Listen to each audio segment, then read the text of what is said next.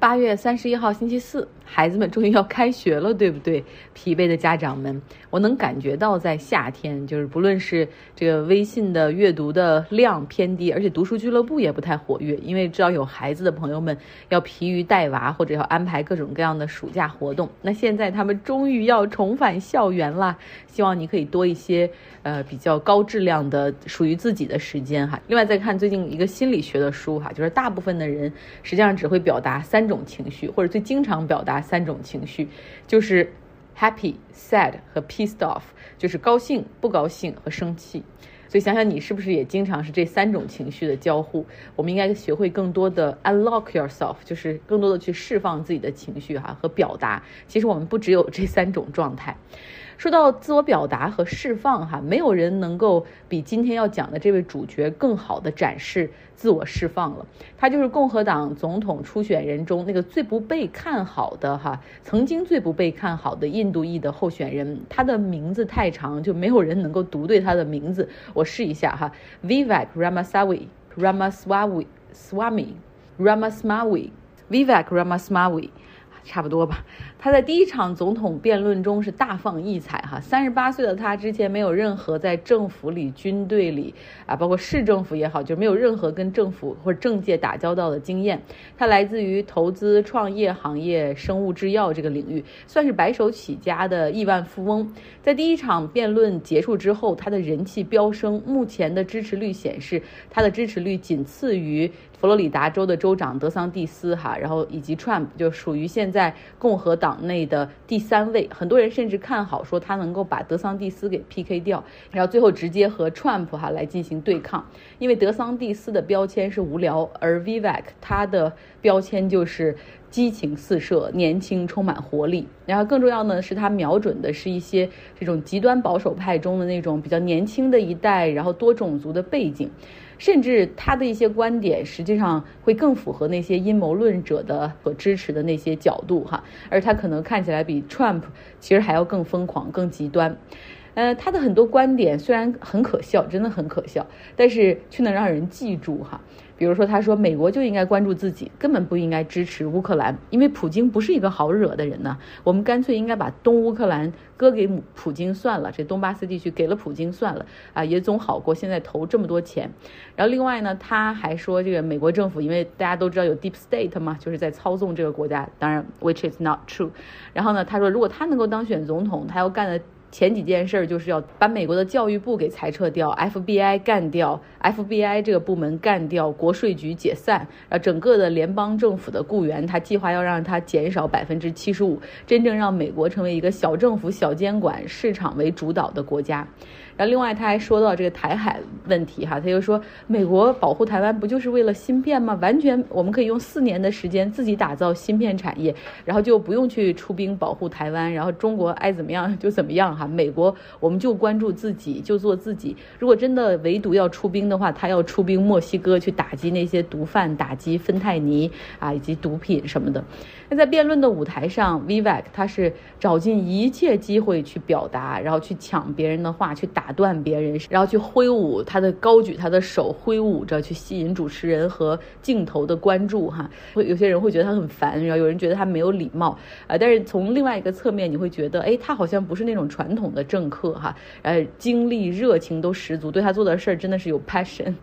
你看他的外表，你看他就是印度裔，对吧？就会觉得他是移民，但是他一张嘴，那就是如假包换的美国商界精英。他的家庭来自印度，但是也是印度的精英阶层，也是那种印度种姓制度里面最高层的那那一层哈。那他的父亲呢是电气工程师，母亲是精神科的医生。他们两个在移民到美国之后，住在俄亥俄生活。Vivek 就出生在俄亥俄，啊，你懂得亚裔家庭的教育哈，就是所以他的成绩也非常的好，本科。科就是哈佛的生物学，毕业之后进入华尔街对冲基金工作，然后在对冲基金里面主要是帮忙去分析生物制药还有生物科技这些初创公司以及这种市面上的这种上市公司的情况。积累了经验人脉之后，他又回到大学，回到耶鲁法学院去读了一个 JD 哈，然后毕业之后呢，没有进入到法律行业，而是创办了自己的生物科技公司。叫 Relevant Science 这家公司，我要回到我们最近读书俱乐部在看的两本哈，关于这个制药行业的书，《十亿美元分子》子和解药。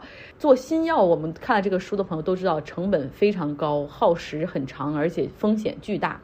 呃，但是制药行业实际上存在着很多种的商业模型，像 Vivek 他创办的这家公司的商业模型就是他专门还募了一笔钱，然后呢，就是从他原来的这些雇主啊，以及行业内认识的这些基金里面募了一笔钱，放到这个公司的池子里面，然后呢，他是从其他的制药公司里面去购买那些被毙掉的项目，也就是那些被扔到回收站里的项目，而且这些项目它有一个门槛，就是已已经有了批准的专利，啊，只是在最后那几。步上面没有能够成功哈，就没有能够转化成成功上市的药物，就专门去找这样的药物哈，然后来降低自己的这个公司的一个风险，啊，然后同时也降低研发成本和时长。他们的确成功推出了像皮肤病啊、泌尿系统的一些药物，然后包括在中国也开了分公司。这个过程之中，Vivek 也成为了千万富翁哈。当然，这个行业是很高风险的，他也失败过很多次。那其中。他们最高调的打造的那个治疗阿兹海默的药物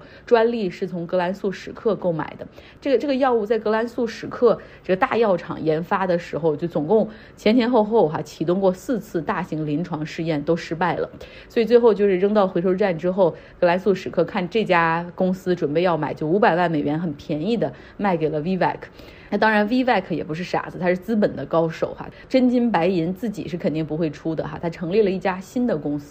然后放了一些他们之前有的药物以及这个抗埃兹海默的这个专利进去，在只有八名员工的情况下，这家公司就成功的哈上市 IPO。啊，后面他又把自己这个公司吹成可以成为制药领域的伯克希尔哈撒韦，他自己就是制药领域的这个巴菲特，总是能看准投准最有成长性的这种药物等等哈。不过呢，三年之后，这款他们最高调打造的这款阿兹海默的这种药物，在大型临床阶段就直接失败了哈，就是他们也格兰素史克没有做到的事儿，他们也没有能够做到哈。啊，然后他们的公司的股价就一天之内暴跌百分之七十五。后来呢，这个 vivi Vivek 还是不死心，他会把自己的公司包装成一家基因制药公司啊，就换赛道了。呃，但是美国的资本市场已经基本看透了他。呃，但是没关系，他可以去亚洲骗钱，他成功骗到了孙正义上钩，拿到了软银十一亿美元的投资。那孙正义的风格你懂的哈，不选对的，只选疯的哈，就是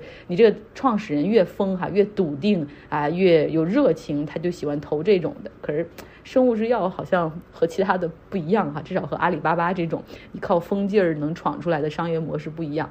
那 Vivek 呢，他这个人从来不关心政治，可以说从。在过去三次的总统大选的选举中，他都没有投过票，就是那种根本连投票都不想投的人。真正让他关注政坛、关注政治、希望大展拳脚，实际上是发生在弗洛伊德被警察哈残忍的杀害，然后当时美国在疫情期间爆发了 Black Lives Matter 啊，这个黑人的命也是命这样的运动。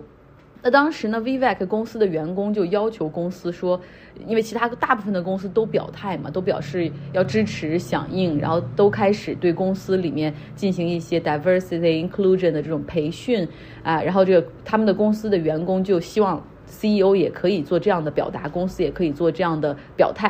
然后这个让 Vivek 表。这个这个这个就让 Vivek 很反感哈，然后他就认为说这个就是一种 Vogue culture，就是这种啊觉醒文化、倒逼什么之类的，然后就并且开始。发表各种各样的言论，然后逐渐成为福克斯电视台上的座上宾哈，主要就是批评保守派们称为的这种 Vogue culture，啊，包括反性别歧视啊，反种族歧视啊，关注性别变化呀，企业应该更有责任感呐，LGBTQ 要平权呐，啊，这些都在他们的这种 category 里面被定义为这种觉醒文化哈，然后其实，在我们看来这都是好的东西，对不对？但是他们认为这是坏的哈，所以他又成为了 anti Vogue 反觉醒的这种主力。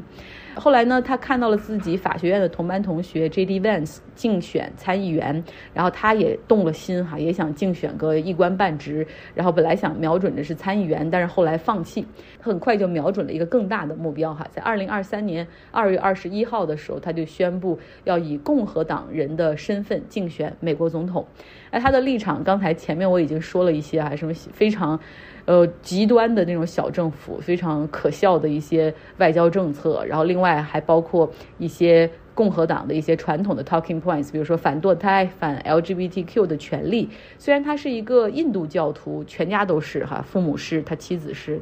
然后但是他还是支持美国是一个基督教啊为基础的国家。你看自己是学生物的，哈佛毕业的，所以他也承认说啊，这燃烧化石能源是会让这个气温上升、气候变得呃气候变化加剧哈。但是他他的观点是，气候变化也不是坏事儿嘛。美国人我们应该继续为自己的这种啊高碳生活感到自豪，不论是页岩气还是天然气啊原油都可以继续的开采、继续的烧哈。这就是我们美国文化的一部分。这样的一个人，所以有时候觉得呃这样的人如果选上了，可能比 Trump 还要更可。怕吧，但是最近这个印度裔的 Vivek Ramaswamy，他就在美国的媒体上就特别的火哈。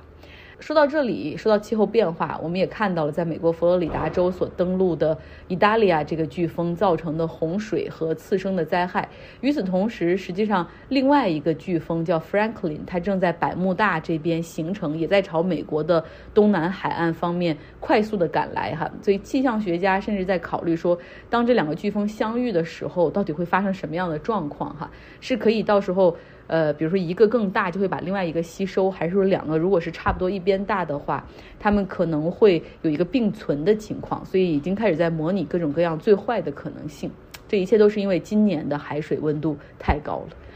好，这就是今天的节目，希望你有个愉快的周四。